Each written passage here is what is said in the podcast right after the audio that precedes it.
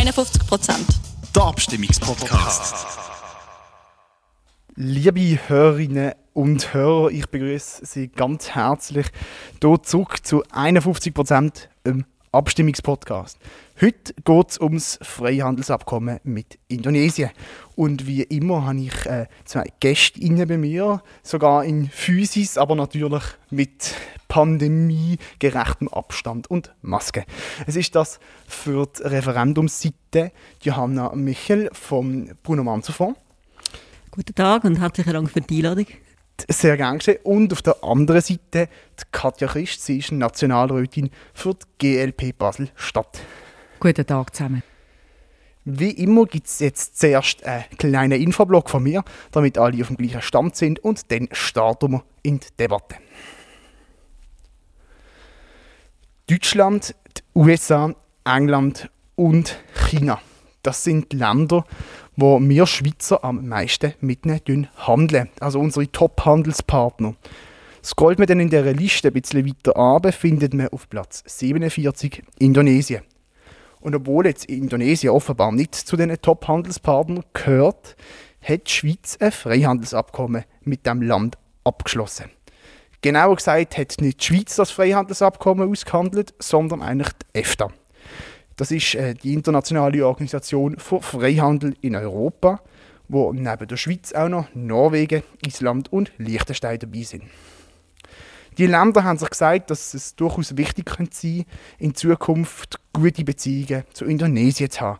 Schließlich ist Indonesien jetzt schon das viertgrößte Land von ihren Einwohnern her und hat eine sehr stabil wachsende Wirtschaft. Aber was steht denn eigentlich in dem Abkommen drin? Es ist in erster Linie ein Freihandelsabkommen. Das heißt, es geht um Abbau von Zöll auf so ziemlich alle wichtigen Güter, die die Schweiz herstellt. Und im Gegenzug verzichtet natürlich auch die Schweiz auf Zöll auf indonesische Industrieprodukte. Ein ganz spezielles Augenmerk in dem Abkommen liegt auf dem Palmöl. Denn schließlich ist Indonesien der weltweit größte Palmölproduzent. Und das verursacht doch auch leider einige Probleme. Zum Beispiel wird zur Palmölproduktion viel Urwald gerodet und so der Lebensraum zum Beispiel von Orang-Utans zerstört. Und wenn den Palmöl abpflanzt wird, dann sind das oft Monokulturen, was natürlich nicht gut ist für die Biodiversität. Doch die Probleme möchte ich eigentlich niemand unterstützen. Oder? Und darum ist es zu einem Novum in der Schweizer Außenpolitik. Und zwar hat zwar die Schweiz einen Zollrabatt auf äh, Palmöl gewährt, und zwar einen Zollrabatt von maximal 40 Prozent. Den bekommt der Importeur aber nur, wenn die Produktion von Palmöl nachhaltig ist. Es ist das erste Mal, wie gesagt, dass die Schweiz einen Zollrabatt je nach Produktionsbedingungen vergeben. Jetzt muss ich das auch noch kontrollieren, ob denn die Nachhaltigkeitskriterien ausgehandelt worden sind. Und gemäß dem Bundesrat übernimmt das nicht der Staat, sondern ist durch so private Zertifikate organisiert. Das Wichtigste hier ist der sogenannte RSPO-Standard. Das steht für Roundtable on Sustainable Palm Oil. Und dann gibt es noch ein wichtiges Detail.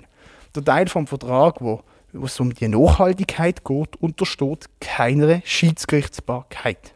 Das heißt, im Vergleich zu anderen Teilen vom Vertrag kann dort kein Gericht darüber urteilen, sondern es gibt andere, weniger harte Kontroll- und Strafmechanismen. Weil ja auch die Schweiz eine Pflanzenölproduktion hat, zum Beispiel Rapsöl oder Sonnenblumenöl oder so, hat man neben den Nachhaltigkeitskriterien auch eine Mengenbeschränkung in den Vertrag geschrieben. Und zwar dürfen maximal 12,5 Tonnen, also etwa ein Drittel vom jährlichen Import, zum tieferen Zolltarif eingeführt werden. So sollen die Schweizer Bauern, die Pflanzenöl produzieren, geschützt werden. Jetzt, neben dem Handelszeugs und dem Zollabbau gibt es auch noch andere Regelungen im Abkommen, zum Beispiel zum geistigen Eigentum, zu Investitionen oder zur Entwicklungszusammenarbeit. Das macht aus dem Freihandelsabkommen ein umfassendes Wirtschaftsabkommen.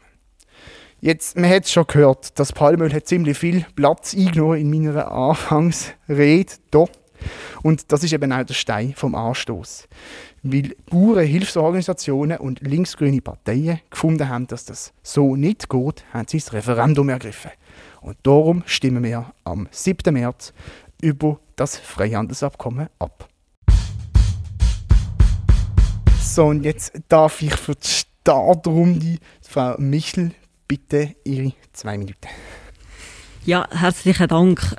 Äh, wie erwähnt, es war auch für uns äh, ein Problem dass das Palmöl verbilligt in die Schweiz kommt, weil das unter problematischen Bedingungen produziert wird in Indonesien.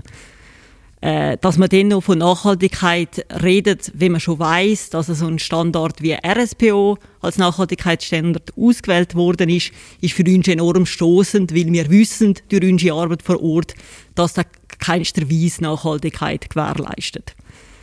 Grundsätzlich möchte ich auch noch relativieren, die wirtschaftliche Bedeutung von dem ganzen Abkommen. Es sind nur, Sie haben es gesagt, der 47 wichtigste Handelspartner, jetzt in Zahlen 0,2 Prozent von unseren Export gehen nach Indonesien.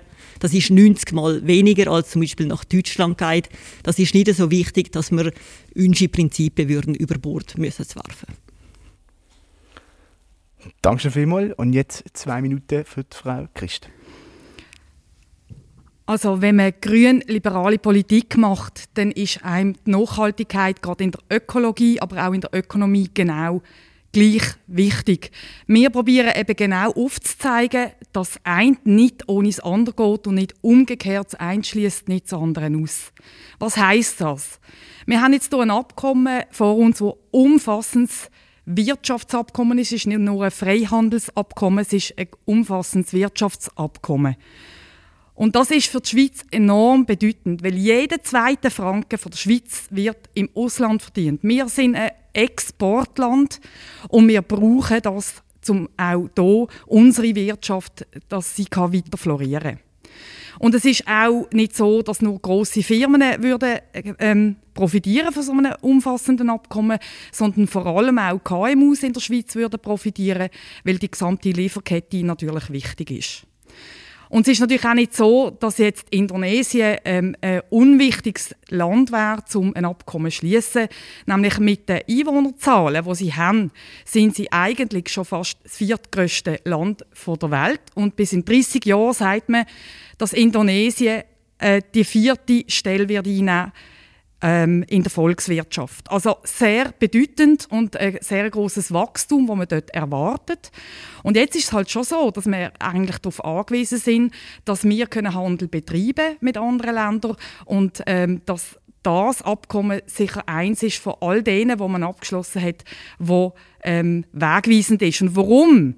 Eben gerade weil man in der Ökologie Ziel erreicht hat, wo man sonst noch gar nie erreicht hat und wo Indonesien noch nie abgeschlossen hat auf dieser Welt. Und das sind eigentlich die wesentlichen Punkte, warum wir gerade nicht verstehen, warum Umweltverbände genau gegen das Abkommen äh, das Referendum ergriffen haben. Danke vielmals. Dann gehen wir jetzt in die offene Debatte. Also vielleicht nochmal zur, zur Erklärung, wie man es ergriffen hat.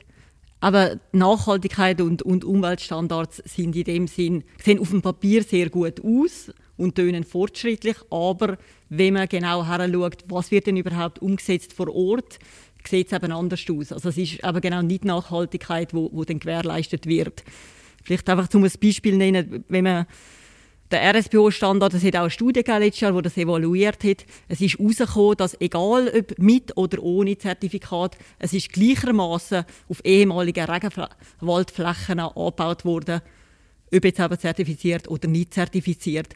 Und so etwas ist einfach stoßend, wenn man am Schluss dann sagt, das ist jetzt nachhaltiges Palmöl, das in die Schweiz hineinkommt. Das ist für uns ausgesehen klares Greenwashing. Also wir natürlich wissen, dass der Palmöl-Export von Indonesien, da ist der Export, der in die Schweiz kommt, 0,0001 Prozent von dem Palmöl. Also das heißt, wir haben äh, herzlich wenig ähm, Einwirkung darauf, wie natürlich Indonesien grundsätzlich ähm, Palmöl abpflanzt. Aber mit so einem umfassenden Abkommen haben wir eben die Möglichkeit, auf auf die Bevölkerung dort tatsächlich auch Einwirkung zu nehmen. Also äh, uh, einfach außen vor und gar nichts machen, das bringt uns auch nicht weiter, weil in Indonesien eben der Anbau auch nicht geändert wird. Das ist der Punkt. Aber Frau Christ, Frau Michel hat gesagt, es bringt nichts. Sie kennt das aus der Praxis. Sie hat gesagt, es ist Greenwashing. Also ist das ein bisschen ein Feigenblatt, so ein Standard, wo man sagt, ja, ja, wir sind, äh, ja, wir sind schon ein bisschen grün und nachhaltig, aber es ist eigentlich nur eine Etikette, aber es bringt eigentlich nichts. Das ist der Vorwurf. Warum ist das nicht so? Also grundsätzlich ist natürlich äh, die Forderung, die hier in diesem Vertrag dann wird stehen, völkerrechtlich durchsetzbar, also wie alle anderen Sachen auch.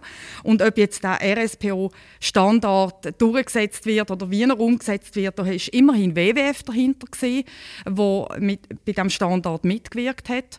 Und ähm, ich glaube auch WWF ist zum Beispiel nicht dabei beim Referendum äh, und, und das ist doch bezeichnend. Und ich glaube, das Problem ist, wenn wir natürlich grundsätzlich probieren, etwas zu verändern auf der Welt und äh, einen Schritt zu machen Richtung Nachhaltigkeit und dann ähm, Standards setzen, dann müssen wir auch denen eine Chance geben und das auch probieren vor Ort umzusetzen. Ja, vielleicht einerseits haben wir eine Chance, dem Standard natürlich geben. Da gibt es schon seit 18 Jahren und er hat jetzt 18 Jahre nicht geschafft, äh, Nachhaltigkeit zu gewährleisten. Also das ist, ist sicher ein, ein, wichtiger Punkt in, in dem Zusammenhang. Und das andere ist die Durchsetzung von dem Standard das kann man überhaupt nicht als Schweiz gewährleisten. Das Einzige, was wir machen können, ist jetzt neuerdings, dass man strafen können, wenn jemand so tut, als ob er RSPO-Label hat und er hat es eigentlich nicht. Aber wenn einer nicht nachhaltig produziert, sind die Möglichkeiten relativ gering. Also es ist auch so, dass, aber wie Sie auch erwähnt hat im, im Eingang, äh, das ist nicht einem Schiedsverfahren äh, unterleider, das Nachhaltigkeitskapitel. Letztlich da kann man Gespräche führen, wenn irgendetwas nicht stimmt, aber die Sanktionen sind dort nicht möglich. Also grundsätzlich muss man natürlich sagen, dass wir ganz äh, viel breiteren Einfluss auf die Nachhaltigkeit in dem Land haben mit dem Abkommen. Nicht nur jetzt gerade mit dem Standard aufs Palmöl, sondern wenn wir natürlich können, ähm, Wissenstransfer oder auch Technologietransfer unterstützen, wo natürlich, wenn das von unseren Ländern aus, also von den EFTA-Ländern aus kommt, natürlich einen anderen Standard hat, wie wenn es vielleicht von, von von anderen Ländern dort nach Indonesien kommt. Und mit diesen Standards, mit dem Wissenstransfer und mit der Schaffung von Arbeitsplätzen und darum auch eine Nachhaltigkeit bei Gesundheit und Bildung können wir natürlich enorm viel mehr bewirken und, und auch natürlich das Wissen in der Bevölkerung über die Abpflanzung und über natürlich die Folgen von Abholzung dort vor Ort wirklich auch etwas bewirken. Jetzt muss ich aber noch schnell fragen, jetzt haben Sie vorher gesagt, dass es so wahnsinnig ein kleiner Teil ist vom Palmöl, wo wir überhaupt in Indonesien abnehmen, dass es eigentlich nicht so viel Rolle spielt und jetzt sagen Sie, wir haben aber trotzdem einen sehr großen Einfluss. Ja, was jetzt? Weil das Handelsabkommen, oder? Wir, wir reden immer über das Palmöl, aber das Palmöl ist ja ganz ein kleiner Teil und es ist ja nur äh, der Stein des Anstoßes in dem ganzen Abkommen und darum tun leider ganz viele andere sehr wichtige Eckpunkte in dem Handelsabkommen ein bisschen untergehen in dieser Debatte und das ist eigentlich der wichtige Punkt. Wir können nachhaltig in der Zukunft Einfluss nehmen, wenn wir mit dem Land Handel betreiben und dort vor Ort sind und dort eben auch Einfluss nehmen und das wird dann natürlich in weiterer Zukunft auch Einfluss haben auf die Ökologie und die Ökonomie und natürlich auch den sozialen Einfluss, den wir werden können haben. Ja, also einerseits ist natürlich genau das Problem, wieso so Standards vor Ort nicht funktionieren in Indonesien, weil die Situation, äh, das Problem ist, der politische Wille fehlt. Und das zeigt sich auch, dass obwohl man jetzt das Abkommen unterzeichnet hat, dass sich seither sogar noch mal die rechtliche Situation vor Ort verschlechtert hat. Also der Wille ist dort nicht vorhanden. Und vielleicht einfach zum ein paar Beispiele geben. Es ist letzten Oktober ein Omnibusgesetz verabschiedet worden in Indonesien, wo verschiedenste Umwelt- und bestehende Umwelt- und Arbeitsrechte ausgehebelt hat und ausgehöhlt hat zugunsten von der wirtschaftlichen Entwicklung. Und das ist genau so, wie es, auch, wie es sich weiterentwickelt. Das ist in eine negative Richtung, wie es sich vor Ort entwickelt. Also in Zukunft muss man nicht mehr als Unternehmen zum Beispiel strikt haften, wenn Feuer, wenn Brände stattfinden auf, auf dem Konzessionsgebiet. Das ist sehr wichtig, weil Indonesien ist einer der grössten CO2-Verursacher weltweit. Äh, genau aufgrund von den Bränden, die jährlich stattfinden, die das gesamte Gebiet vernebeln, also auch, auch Malaysia und, und Singapur, ein, ein Gesundheitsrisiko auch in Indonesien stattfindet. In Zukunft soll jetzt das, sollen sie jetzt nicht mehr äh, zwingend haftbar gemacht werden für, für so Brände, wo Palmölfirmen natürlich selber zu verantworten haben. Also die Entwicklung vor Ort geht ganz klar in eine andere Richtung, sogar seit der Unterzeichnung von dem Abkommen. Also das, das Abkommen ist natürlich jetzt so einmalig, oder? Ich meine, es gibt mit der EU noch kein Abkommen mit Indonesien, es gibt mit den USA noch kein Abkommen in Indonesien. Es ist grundsätzlich sowieso eher eine Zeit vom Protektionismus, wo, wo es schwer, schwer hat, so Handelsabkommen zu unterzeichnen. Und jetzt haben wir die Chance, dass wir wirklich das erste Mal Nachhaltigkeitsziel in ein Abkommen haben können setzen. Und jetzt tun wir nur immer das Augenmerk auf die Risiken anstatt auf die Chancen Chancen von diesen Punkten setzen. Und das finde ich schade. Ähm, ich möchte vielleicht auch gerade noch schnell nachhocken, bevor ich Ihnen das Wort wieder gebe, Frau Michel. Und zwar habe ich noch einfach ein, zwei so kleine Facts dazu. Ich habe mal nachgeschaut, Sie haben gesagt, der politische Wille ist nicht da und es ist äh, politisch ziemlich, ziemlich scheiter dort. Im Demokratieindex, wo äh, ich glaube, der Economist herstellt, ist äh, Indonesien ein Platz neben Rumänien auf dieser Liste. Und es würde jetzt ja auch niemand sagen, dass in Rumänien alles schief läuft. Schließlich ein EU-Land. Außerdem, was auch noch ist, ähm, die Chinesen sind dort sehr stark aktiv, oder? Ähm, äh, zum Beispiel ist die neue Seidenstraße in Indonesien lanciert worden, was ja ein Großprojekt ist von China. Und das ist jetzt schon angetönt, wenn man sich jetzt hier zurückzieht und eben nicht die Chance nutzt und jetzt hier die vielleicht zu tiefen, aber immerhin Nachhaltigkeitskriterien reinschreibt, tut man dann nicht das Feld einfach den Chinesen und Co. überlassen, wo es dann noch schlechter wird. Ähm, ja, das ist in dem Sinne eine gute Frage, wie, wie könnte es besser werden. Aber es ist schon auch für mich grundsätzlich die Frage, mit welchen Ländern wollen wir überhaupt Handel betreiben. Und wenn schon gar keine Aussicht ist, dass sich verbessert, dann würde ich sagen, ist es nicht der Zeitpunkt, um, um ein äh, Freihandelsabkommen zu machen oder sonst halt wirklich verbinden mit, mit ernsthaften Anliegen. Oder mit, ich meine, man hätte da durchaus die Chance gehabt. Aktuell ist Indonesien kein wichtiger Partner für uns, dass man ein bisschen äh, bindendere äh, Kriterien aufgestellt hätte. Aber was ich vielleicht auch noch äh, sagen weil Sie jetzt gerade gesagt haben, wegen der Demokratie, äh, der Rechtsstaat hat ein riesiges Problem in, in Indonesien. Also Korruption ist ein riesiges Problem. Dort rangieren sie auf Platz 102 beim Transparency International Korruptionsindex. Das ist weit hinter Ländern wie äh, Malaysia oder, oder auch Brasilien, wo in die grössten Korruptionsskandale involviert sind jetzt weltweit in den letzten Jahren.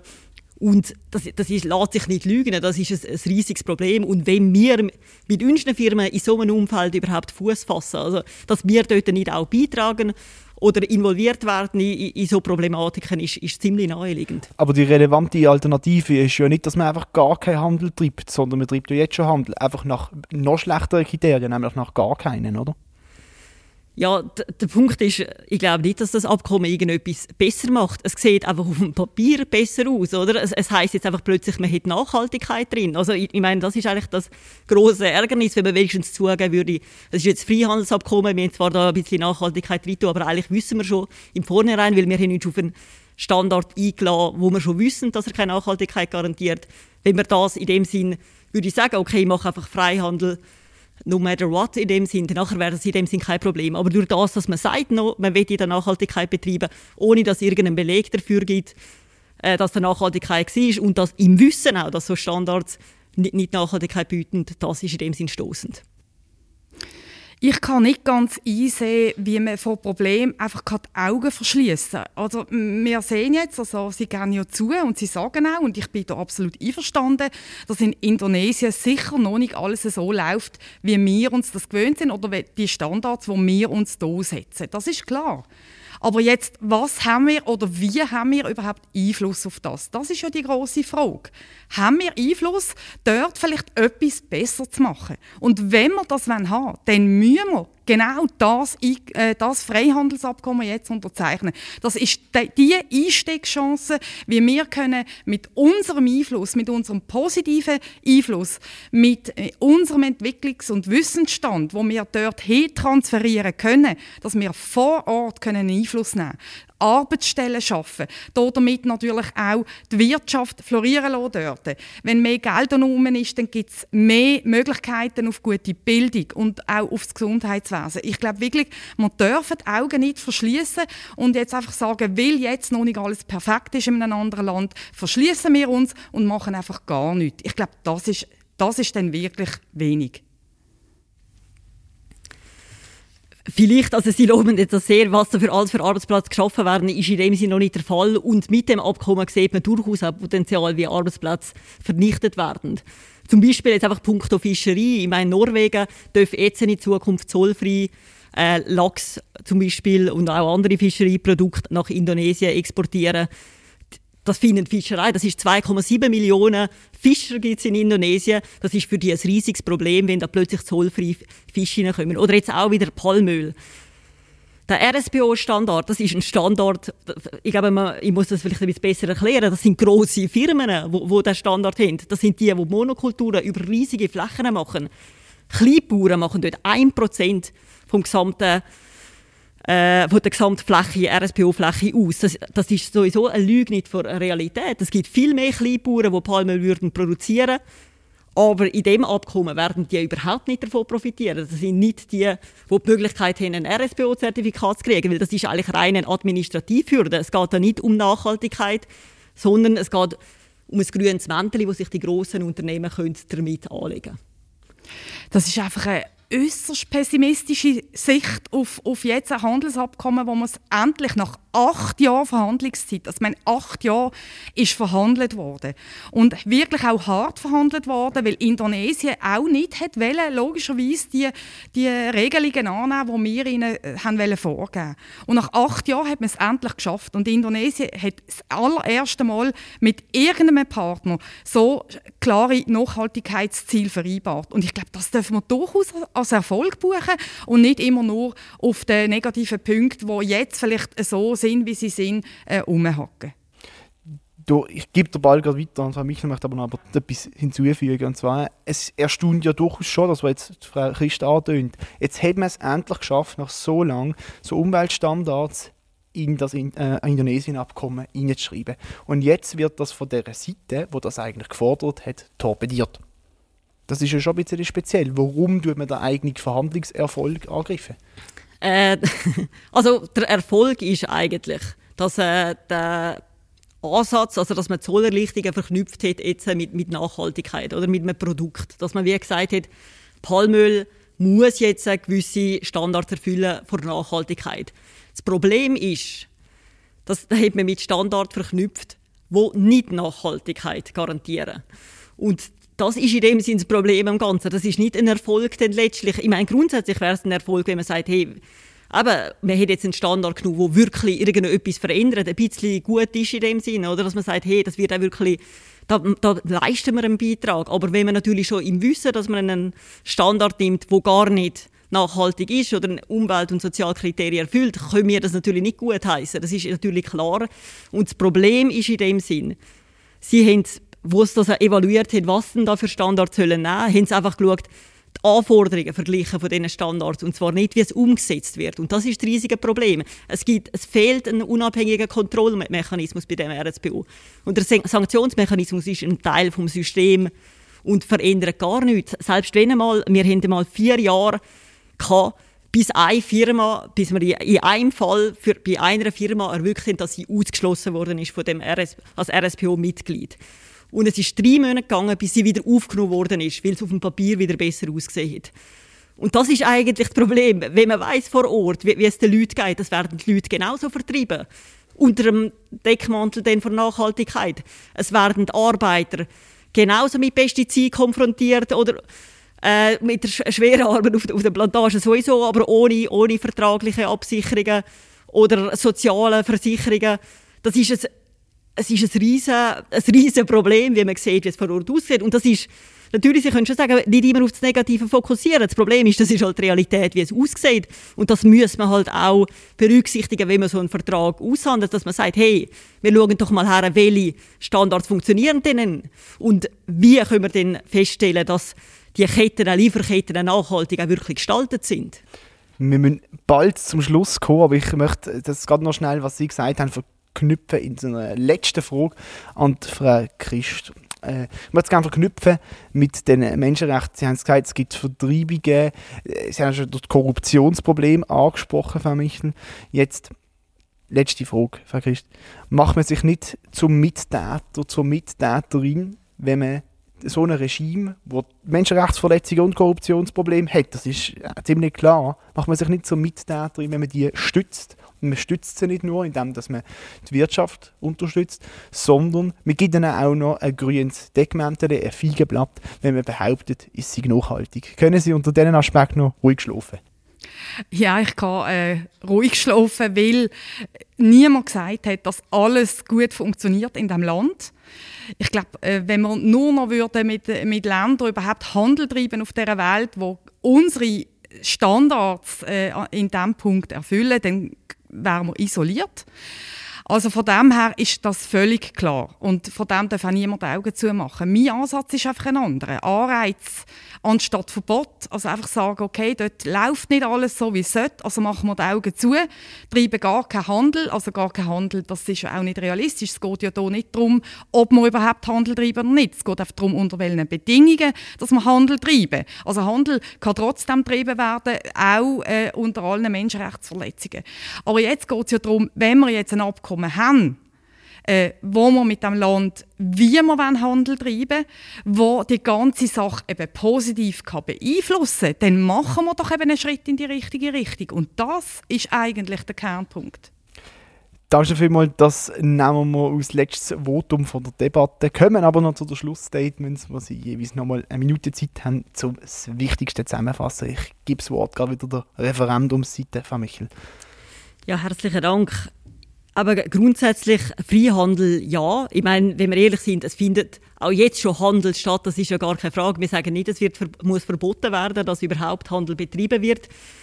Aber wenn man jetzt schon sagt Freihandel, dann sollte man doch auch wirklich, und wenn man auch noch behauptet, es sei Nachhaltigkeit, dann sollte man doch das wirklich auch mit Nachhaltigkeitsstandards verbinden, wo man wie das Gefühl hat, es verbessert irgendetwas vor Ort.